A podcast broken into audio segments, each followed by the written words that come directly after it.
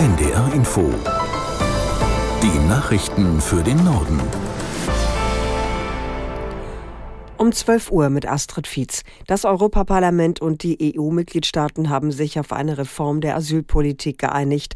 Zuvor hatte es monatelange Verhandlungen über das Abkommen gegeben. Aus Brüssel, Katrin Schmidt. Dreh- und Angelpunkt der Reform sind schnelle Asylverfahren direkt an den EU-Außengrenzen. Diese sollen maximal zwölf Wochen in Anspruch nehmen für alle Migranten mit geringen Asylchancen, also Menschen, die aus Ländern kommen, deren Anerkennungsquote in der EU unter 20 Prozent liegt. Bei negativem Bescheid soll direkt in Drittstaaten abgeschoben werden.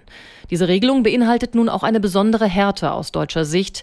Die Bundesregierung hatte sich lange dafür eingesetzt, Familien mit Kindern aus humanitären Gründen von diesen Verfahren in haftähnlichen Lagern auszunehmen. In Deutschland sind die Reaktionen auf die EU-Asylreform überwiegend positiv. Bundeskanzler Scholz spricht von einem wichtigen Beschluss und einer Entlastung deutscher Kommunen. Aus Berlin Dietrich Karl Meurer. Seine Parteikollegin Bundesinnenministerin Nancy Faeser ist davon überzeugt, durch die Reform könnten humanitäre Standards geschützt und irreguläre Migration begrenzt werden.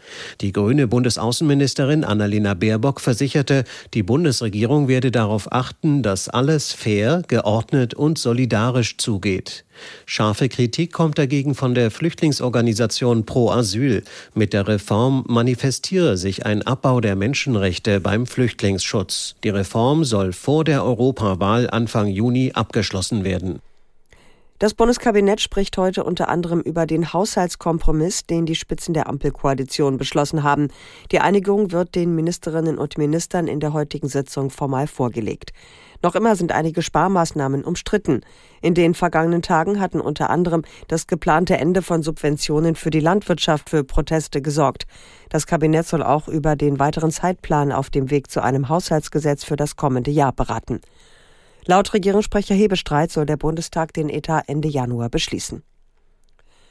Im Nahen Osten werden die Verhandlungen über eine erneute Feuerpause offenbar konkreter. Medienberichten zufolge hat die israelische Seite eine einwöchige Waffenruhe angeboten. Dafür sollen etwa 40 Geiseln freigelassen werden. Aus Tel Aviv Jan-Christoph Kitzler. Die Hamas fordert zusätzlich die Freilassung von hochrangigen palästinensischen Häftlingen in israelischen Gefängnissen. Ende November waren insgesamt 105 Geiseln freigekommen im Tausch gegen 240 palästinensische Häftlinge. Mehr als 100 Geiseln sollen sich noch im Gazastreifen befinden. Dazu kommen möglicherweise die Leichen von mehr als 20, die die Geiselhaft nicht überlebt haben und beispielsweise infolge israelischer Luftangriffe ums Leben gekommen sind. Im Gazastreifen wird nach dem Terrorangriff vom 7. Oktober derweil weiter heftig gekämpft. Die Lage der Zivilbevölkerung wird von den Vereinten Nationen weiter als katastrophal beschrieben. Seit Wochen schon greifen Houthi-Rebellen vom Jemen aus immer wieder Schiffe an, die durch das Rote Meer fahren. Unter Führung der USA gibt es deshalb nun eine Militärallianz, um die Angriffe abzuwehren, an der sich auch Deutschland beteiligen könnte. Uli Haug aus dem ARD Hauptstadtstudio in Berlin über die aktuelle Wahrscheinlichkeit einer deutschen Mission im Roten Meer. Also es soll in der Bundesregierung den politischen Willen geben, sich an dieser US-geführten Marinemission zu beteiligen. Das berichten zumindest der Spiegel und die Süddeutsche Zeitung.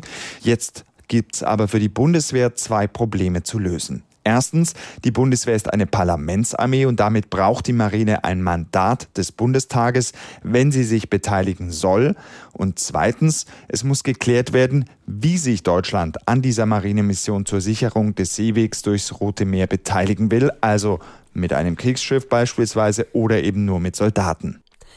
Der Sänger und Entertainer Gunther Emmerlich ist tot. Wie sein Management mitteilte, starb er gestern im Alter von 79 Jahren in Dresden an Herzversagen. Bekannt geworden war Emmerlich als Gastgeber der Sendung Schokolade im Fernsehen der DDR. Er trat zudem in zahlreichen Unterhaltungssendungen als Moderator und Sänger auf. 1990 wurde der gebürtige Thüringer mit dem Bambi und 1997 mit dem Bundesverdienstkreuz ausgezeichnet. Das waren die Nachrichten.